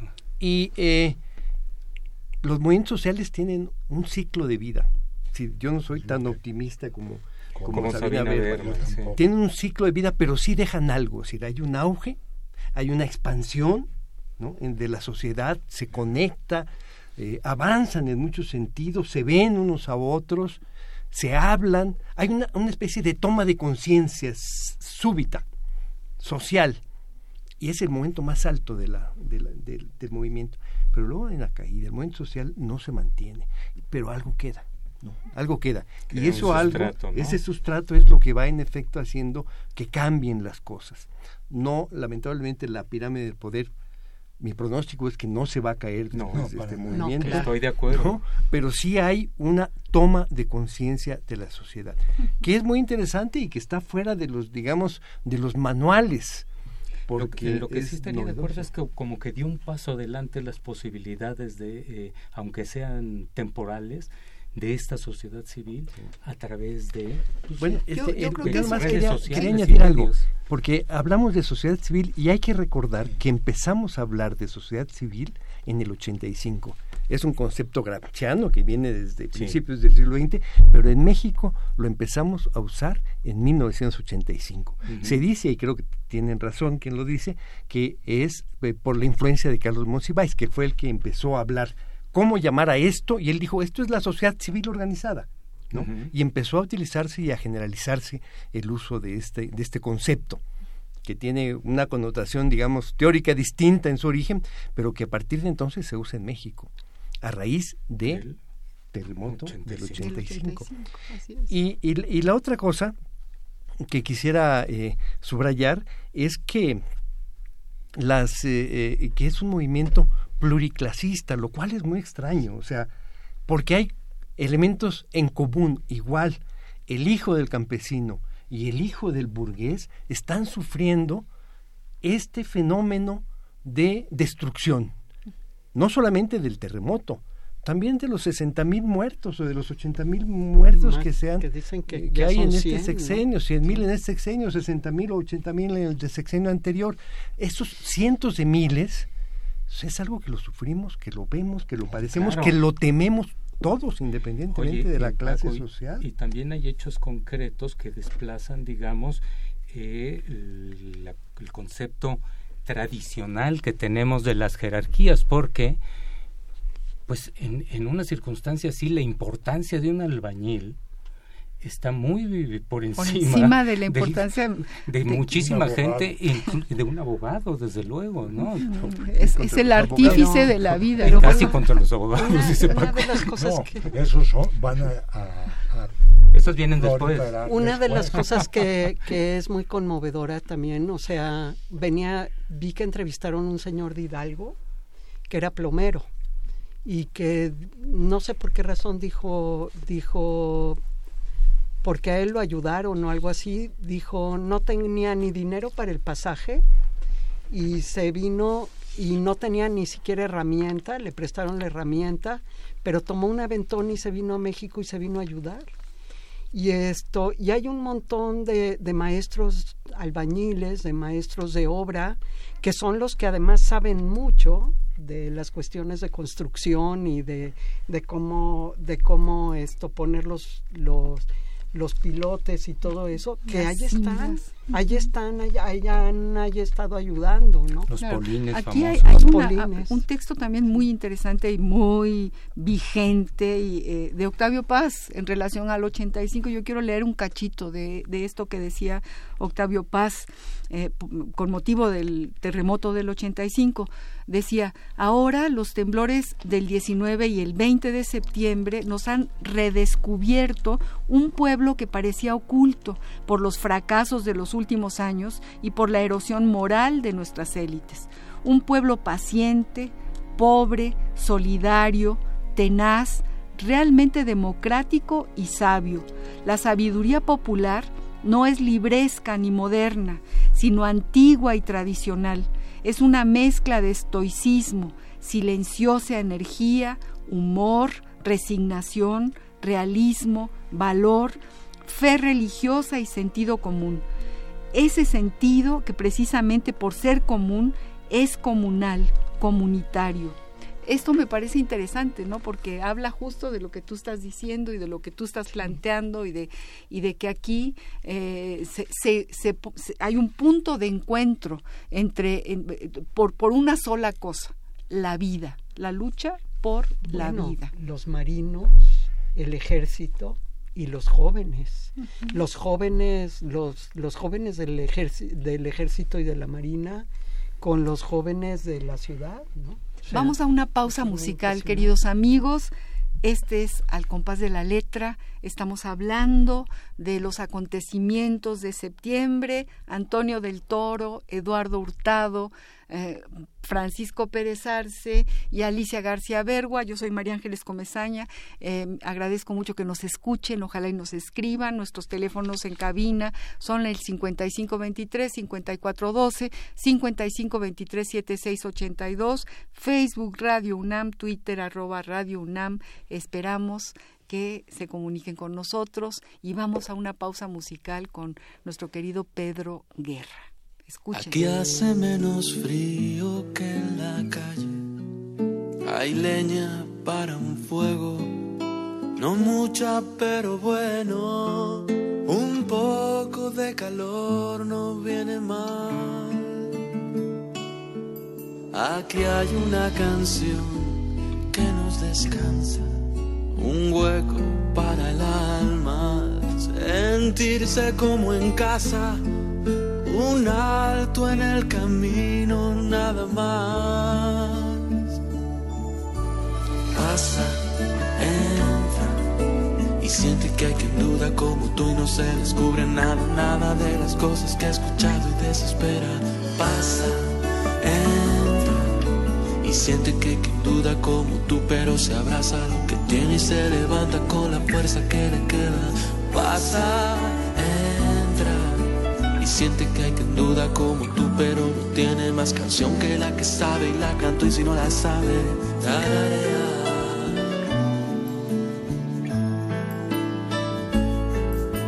Aquí hace menos frío que en la calle, los labios para un beso, oídos para un sueño, la brisa que precisa tu dolor.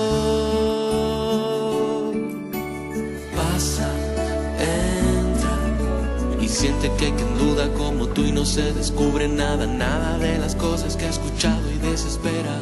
Pasa, entra y siente que hay quien duda como tú, pero se abraza lo que tiene y se levanta con la fuerza que le queda. Pasa, entra y siente que hay quien duda como tú, pero no tiene más canción que la que sabe y la cantó y si no la sabe, tararea.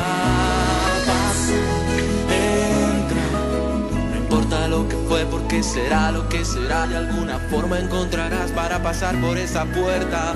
Pasa, después de algún traspiés, algún color dibujará lo que hace falta para estar de nuevo en pie y no perder fuerzas. Pasa, Siente que hay quien duda como tú, pero no tiene más canción que la que sabe y la cantó y si no la sabe, tararea, tararea.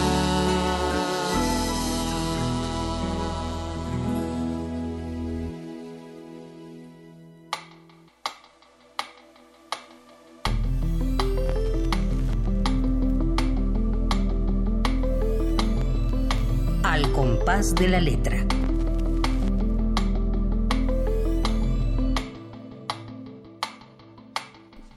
pues nada, aquí estamos muy contentos y muy tristes y muy pensativos y llenos de palabras interesantes, de narraciones fantásticas. Antonio del Toro, Eduardo Hurtado, Francisco Pérez Arce, Alicia García Bergua y ahora tenemos amigos allá afuera que nos están oyendo. Gracias Javier de la Rosa, para felicitarnos por el programa y para preguntar la fuente de donde se puede consultar el relato de la chica que se narró. Eh, nos dice Francisco Pérez Arce que es Sin embargo, sin embargo, un que periódico de internet. Es un periódico de internet, el periódico Sin embargo, ahí aparece esta y léanla porque yo no la leí completa por el tiempo y vale la pena, guárdenla, léanla y guárdenla y gracias Javier por estar escuchando este programa. Eh, hay un Sal, Saoló de Naucalpan, soy un hombre que vivió el temblor del 85, nuestro gobierno nos está llevando a un 2018 buscando un cambio. Tuve mucho temor viviendo este temblor y en verdad estoy con un nudo en la garganta, conteniéndome. Un abrazo, Saoló. Todos tenemos una lágrima guardada en, la garganta o muchas lágrimas a partir de lo que hemos vivido y lo que estamos viendo. Esto va para largo, además, esto no se acaba ahorita. Perdón, creo que eh, me equivoqué de sin embargo, es desinformémonos. Ah, perdón, perdón. Entonces, la crónica este, de esta chica Barreiro, magnífica crónica, está en... Desinformémonos. Desinformémonos. Y también está en, Facebook a través del nombre de ella misma, de su nombre. Exacto, sí, que fue donde yo lo pesqué. Yo lo incluso lo transcribí de Facebook con el nombre de, de esta chica, Al Barreiro. Al Barreiro. Después, eh, Luis Alberto Parra, licenciado de la Gustavo Amadero, nos dice muy buena narración por parte de la chica que mencionaron. Volvemos a hablar de, de esta Albarreiro. Hemos visto cómo la comunidad joven mostró gran apoyo, una generación a la que como padres le hemos dado todo lo posible y se suele ver como insensible, ha mostrado una gran actitud, obviamente. Me tocó vivirlo en Álvaro Obregón, cerca de Valladolid, y en menos de dos horas se le decía a la gente que ya había suficiente. Qué agradable que hablen de estas cosas buenas. Un saludo, otro saludo. Luis Alberto Parra, qué bueno que nos están escuchando. Queridos amigos, seguimos eh, en ya casi, bueno, todavía nos falta un buen ratito. Eh, le vamos a dar la palabra a Francisco Pérez Arce, que además, vuelvo a repetir, escribiste una novela que se llama Septiembre y además eh, nos regala cuatro de estas novelas. No las podemos repartir por obvias razones, por todo lo que ha pasado. Ha cambiado un poco eh, la dinámica, la logística, pero probablemente en, dentro de dos semanas podremos repartir estos estas cuatro novelas. Aquí las guardamos, Paco, para quien quiera eh, eh, llamarnos por teléfono y anotamos su nombre desde este momento y ahí tendremos las novelas en el momento en el que podamos ya repartirlas. Y le damos la palabra a Francisco Pérez. Es que yo quería comentar justamente de la crónica de esta chica que, que ahora uno de nuestros radioescuchas la ha, ha mostrado interés es por qué es tan buena, por qué nos parece tan buena este relato, esta crónica. Yo digo, es una, un relato sencillo, llano y profundamente sincero. A diferencia, y esto yo lo, quiero aquí contrastar con la trivialización que hace la televisión, que hemos visto a través de la televisión abierta, del uso, ellos también dicen todo el tiempo de la gran generosidad del pueblo mexicano, de la sociedad, ah, utilizan la palabra la sociedad civil que salió en un acto de solidaridad, pero es de una superficialidad, este, no van más allá, no es sincero, no son sinceros, y eso se nota.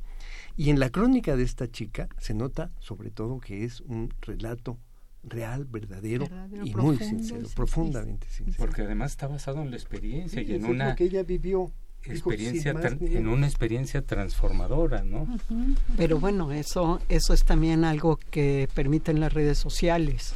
O sea, permiten a la gente esto transmitir directamente lo que siente en el momento, o sea, yo creo que también estamos viviendo este estamos viviendo viviendo eh, eh, vivimos el temblor y las consecuencias con otras esto eh, con, otras vivencias porque por ejemplo ayer había un, uno de los periodistas de Milenio que se metió en una de las grietas no de un edificio no y era una cosa sobrecogedora no o sea esa, esas experiencias esto no las podíamos nosotros vislumbrar en el en el 85 y ahora alguien que tiene un teléfono y que filma y que filma por dentro lo que se ve dentro del edificio que es una cosa tremenda porque estaba viendo un lugar abandonado, ¿no? Incluso que alguien se había estado tomando un café allí, ¿no? Y esto era así como pero era muy impresionante pero es como otro, es un contacto más directo, más personal con todo lo que está ocurriendo y una comunicación más directa y en la que también yo creo que esto que también que también va a entrar la poesía. Porque también lo que porque esa comunicación directa esa comunicación sencilla de la experiencia finalmente es un es un elemento de la poesía. La poesía, la narrativa, eh, la crónica de esta chica, que es una crónica poética, verdadera, real, ¿no? También es sanadora. La es, poética. Porque la realidad es... A ver, Tony. Porque la realidad es poética y muchas veces el poeta es el testigo de esa, de esa realidad, de, esa, de la poesía en la realidad. Exacto. Es decir, muchas veces pasamos muy rápidamente por las cosas y la poesía es esa tensión que nos permite resaltar que toda realidad tiene por lo menos un lado poético y que ese lado poético frecuentemente es el esencial. Cuando esta muchacha habla de las cubetas, de pronto la estamos viendo y nos damos cuenta la diferencia entre una cubeta vacía y otra llena. Habla de las filas humanas, de las filas de mujeres y la de los hombres, sin ninguna competencia, la labor de los soldados y la labor de eh, los brigadistas. ¿no? Y el reconocimiento de los soldados de como mujer. Y, de pronto la armonía. Claro, esto es un hecho privilegiado que hay que tener en cuenta siempre cuando esto afortunadamente desaparezca, ojalá, y se eh, manifieste pues la reconstrucción difícil, pero que se tiene que hacer, pero siempre eh, pensando en esos, en esos momentos. Esto puede, esta, lo que dice la muchacha esta, puede ponerse en cine, ponerse en teatro, hacer un poema sobre, sobre eso, ¿no? Es, es múltiple, porque la realidad es diversa, múltiple, compleja y poética. Y la poesía nos da la posibilidad un poco, yo había pensado también en la eh, eh, resignificación de las palabras. Eh, a lo largo de todos estos días me dio por escribir palabras que, ah. que oía yo en, mi oído y que oh, una y otra y otra vez, pero qué diferencia, ¿no? Si, la, si, si podemos transmitirlas desde otro, desde esta perspectiva de la, por ejemplo, a ver, ahí les va un, un grupo, grieta, luz, rescatista, suero, antibiótico, desplome, colapso, silencio total, Frida, albergue, camellón, una pala, atrapados, adentro, un pico, un hueco, escombros, voluntarios, tráiler, binomio canino, desastre, albergue, gracias, héroe, zona cero, día cero, lona, varilla, 286, civiles, unidad, sumas, topos, creo que es, sumas, medicamentos, fuerza, derrumbe, ambulancia, cascajo, desastre, donativo, búsqueda, el único ruido de la noche, rescate, ánimo, brazos, cubetas, grietas, fisura, simbra, nosotros, topos. Son palabras resignificadas.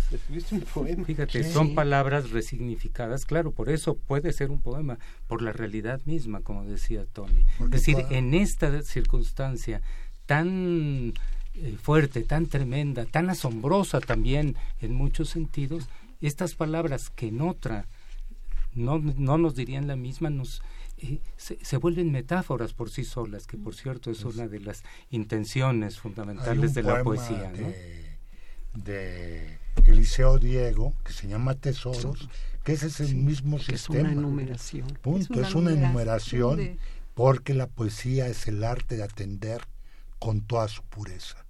Y entonces ahí, en ese poema, como dice Paco, que escribiste tú, pero que, te, que escribiste tú como testigo, lo único que le falta simplemente, si le falta algo, es lo que estamos haciendo aquí, un contexto, que es un título. un título que lo unifica. Entonces, por eso, no hay esa diferencia tajante entre lo que es la poesía y lo que no es la poesía, o lo que es el poeta y lo que no es el poeta. Digamos, yo he escuchado muchas cosas en la vida cotidiana que son poesía, que son poesía en el oído de un poeta que dice esto tiene un ritmo octosílabo y estos dos pero también porque la poesía es de alguna forma también una ruptura con los automatismos cotidianos y eso es algo que nos ocurre a todos. Y el sismo en ese sentido pero también es, una, pero también la poesía es una forma de conocimiento profundo de las experiencias. Bueno, tú lo has dicho muchas veces, ¿no? O sea, esto cuando nos cuando cuando Tony dice que, que para escribir poemas hay que hacer trabajo de campo. Esto la poesía la poesía es una puesta en atención con las palabras esto a los hechos, ¿no? Entonces es muy importante, o sea, lo que le empieza a pasar a la gente cuando tiene que describir pues esas, esa, esa, esas, esas experiencias novedosas y esas experiencias esto, anormales y, y, no cotidianas, es que tiene que de alguna manera aproximarse a ellas con el lenguaje y al aproximarse a ellas con el lenguaje lo está automáticamente renovando y resignificando porque le está inventando nuevas precisiones. Y en ese sentido, eh, yo invito a quienes os están escuchando a escribir, porque la escritura es una forma de, sanación, y no es difícil, simplemente uno tiene que que ponerse en la hoja en blanco y sacar lo que uno siente de una manera simple, sencilla y están las redes que eso eh, eh, conocemos este testimonio de esta muchacha. Ella dice yo no soy escritora bueno claro que es una escritora estupenda ella no lo sabía y lo que hizo fue ponerle en su página de Facebook. Ahora que no lo sepa demasiado.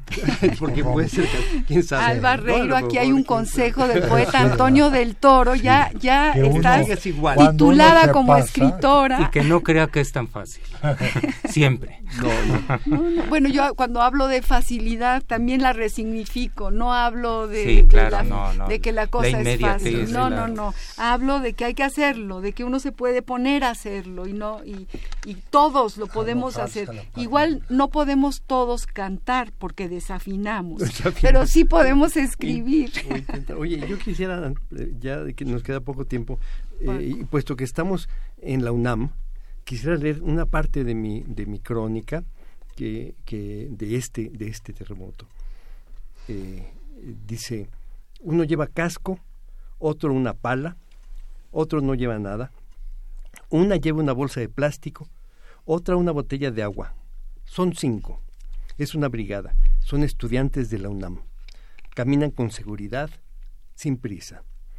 Otros tres van adelante, visten de manera parecida. Dos usan cascos amarillos, cargan bolsas llenas de pan. Son las siete de la noche. Hace treinta horas sucedió el terremoto. Estoy afuera de la estación Copilco del metro. Nueve o diez rodean una camioneta pick-up cargada de bolsas y cajas de cartón. Una cartulina pegada a la puerta anuncia Brigada ENA. Varios grupos pasan o esperan, son muchos. Llama la atención que abundan los cascos amarillos. Son brigadas estudiantiles que se suman a la solidaridad instantánea y masiva. Son las mismas brigadas del 68. Son las mismas del Yo Soy 132. Son muy jóvenes y quieren salvar al país quieren salvarse ellos mismos, quieren ser parte, son parte del país y de la ciudad azorada. El horror de la tragedia convoca a todos y todos acuden como pueden. Ah, pues es así. Se nos pone la piel de gallina. Si quería leer esto porque se refiere a lo que vi afuera del UNAM. Estos muchachos que describo ahí son del UNAM. Claro, claro, claro. Yo quería también eh, eh, aprovechar el tiempo, que unos minutos ya nada más, porque nos queda poco tiempo. sí, nos quedan ocho, nueve minutos. Tú traías algo de Juan Ruth. no, pero primero vamos a leer. Eduardo, a ver, eh, voy a leerles un, un, breve poema que no está escrito como resultado de la experiencia ni del 85 ni de este terremoto reciente, pero que cabe perfectamente un poco como el poema de Tony, tiene que ver con, con, con esa situación, con esas circunstancias. Se llama oración y dice, que nos guarden las casas, que resistan al tiempo y la violencia, que duren su momento plantadas contra el polvo, flor en su sitio, costras de piedra y leña, que haya casas antiguas, enteras, ocupadas, con estufas y sillas, calendarios regidos por promesas eternas. Asomen los balcones entre paredes lisas, haya luz en los patios, que nos guarden los muros y las rejas. Que nos guarden, Eduardo, que nos guarden. Ahora mucha gente ahí sin muros y sin rejas, y, esto es un llamado. Y va para largo. No es ahorita y ya, esto va para largo. Entonces estas manos eh, y estos brazos eh, unidos eh, tienen que seguir y van a seguir, y van a seguir. No, yo nada. Yo te decía que leyeras un poco algún fragmento de lo de Rulfo. Es que, creo que podría ser un buen cierre. De llano en llama. Les voy déjenme, a decir déjenme antes de que, de que nos leas esto del, de que me parece muy pertinente y además también nos simbra porque tiene que ver con lo que estamos viviendo. Eh, quiero decirles que nos ha llamado Jesús Ríos, lo saludamos desde aquí, una felicitación y una sugerencia. Sugiero se lea al aire el artículo publicado ayer por Alejandro Nadal en la jornada, que creo resume y agrega sobre mucho de lo que se ha dicho. No lo tenemos aquí en este momento, pero el próximo programa, el próximo jueves, Jesús, van a venir un, va a venir un grupo de jóvenes eh, que han estado metidos en, en esta gran ayuda y vamos a tratar de buscarlo. Muchas gracias de todas maneras por esta sugerencia, claro que sí.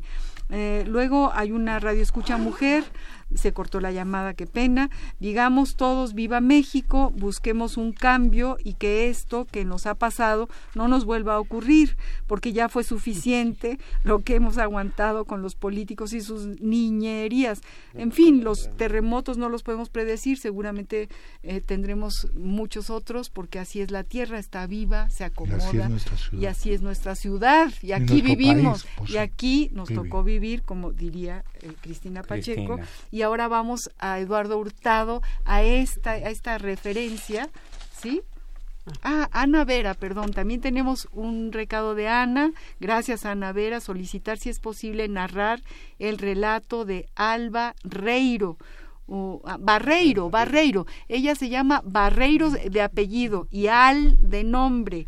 Eh, narrar el, relato, pues a ver si nos da tiempo, vamos a, pasarle eh, la voz al poeta Eduardo pues, Hurtado. no, más que a mí, ha traído algo de Rulfo que a Juan Rulfo, eh, creo que podría ser un buen cierre porque, bueno, aporta un elemento eh, que no ha estado en otros textos leídos aquí, que es el del sentido del humor, que es otra de las formas importantes de la crítica.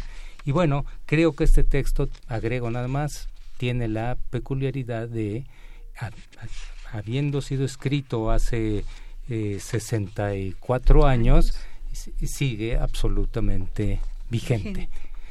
Y dice, se llama El Día del, del Derrumbe, y obviamente vamos a leer solo un, fragmento, una parte del cuento. Esto pasó en septiembre, no en el septiembre de este año, sino en el del año pasado. ¿O fue el antepasado, Melitón? No, fue el pasado. Sí, si yo me acordaba bien, fue en septiembre del año pasado, por el día 21. Óyeme, Melitón, ¿no fue el 21 de septiembre, el mero día del temblor? Fue un poco antes, tengo entendido que fue por el 18. Tienes razón, yo por esos días andaba en Tuscacuesco. Hasta vi cuando se derrumbaban las casas como si estuvieran hechas de melcocha. No más se retorcían así, haciendo muecas, y se venían las paredes enteras contra el suelo, y la gente salía de los escombros, toda aterrorizada, corriendo derecho a la iglesia, dando de gritos. Pero espérense, oye Melitón, se me hace como que en Tuscacuesco no existe ninguna iglesia. ¿Tú no te acuerdas? No la hay. Allí no quedan más que unas paredes cuarteadas que dicen fue la iglesia hace algo así como doscientos años, pero nadie se acuerda de ella ni de cómo era. Aquello más bien parece un corral abandonado plagado de higuerillas. Dices bien, entonces no fue en Tuscacuesco donde me agarró el temblor, ha de haber sido en el Pochote. Pero el Pochote es un rancho, ¿no? Sí, pero tiene una capillita que allí le dicen la iglesia, está un poco más allá de la hacienda de los Alcatraces.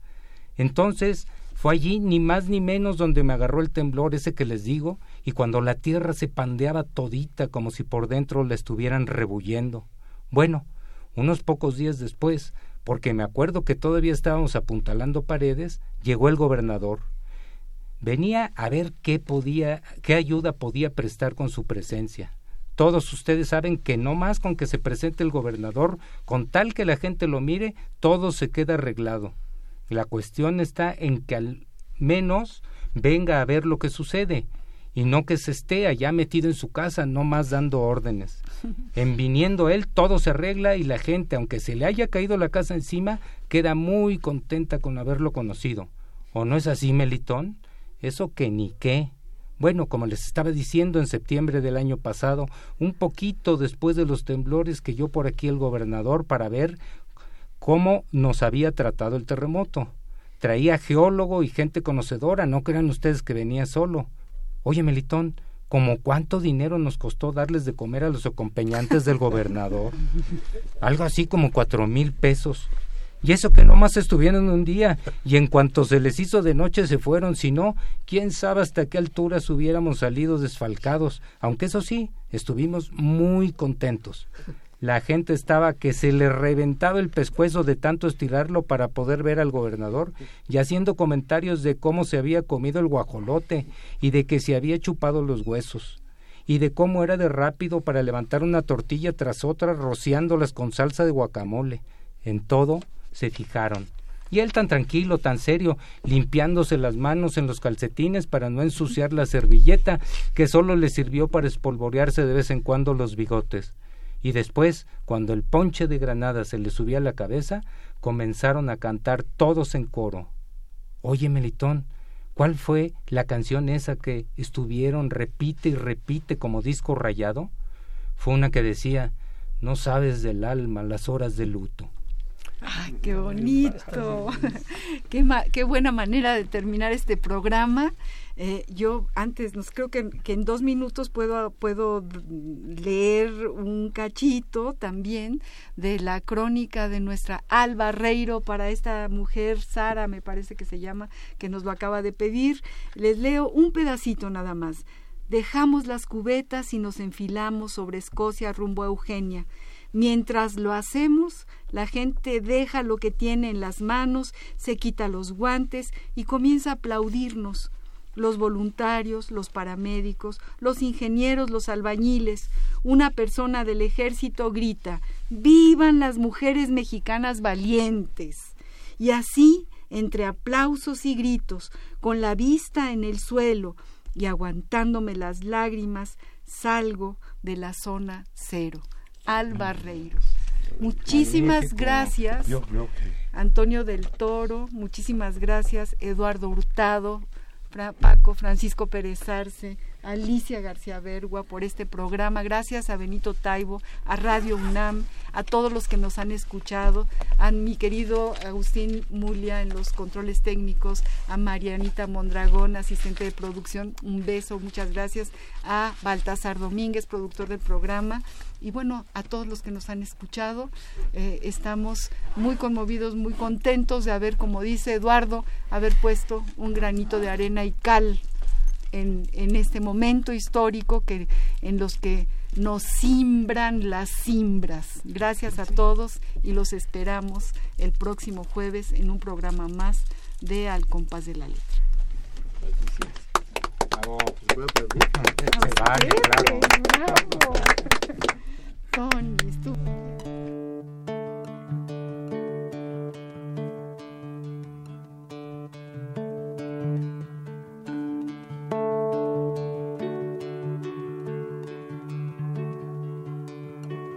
Cuida de mis labios, cuida de mi risa, llévame en tus brazos, llévame sin prisa,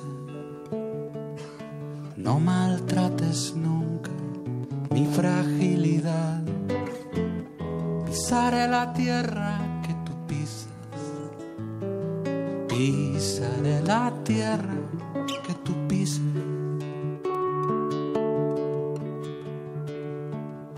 Cuida de mis manos, cuida de mis dedos. Dame la caricia que descansa en ellos no maltrates nunca mi fragilidad. Yo seré la imagen de tu espejo. Yo seré la imagen de tu espejo.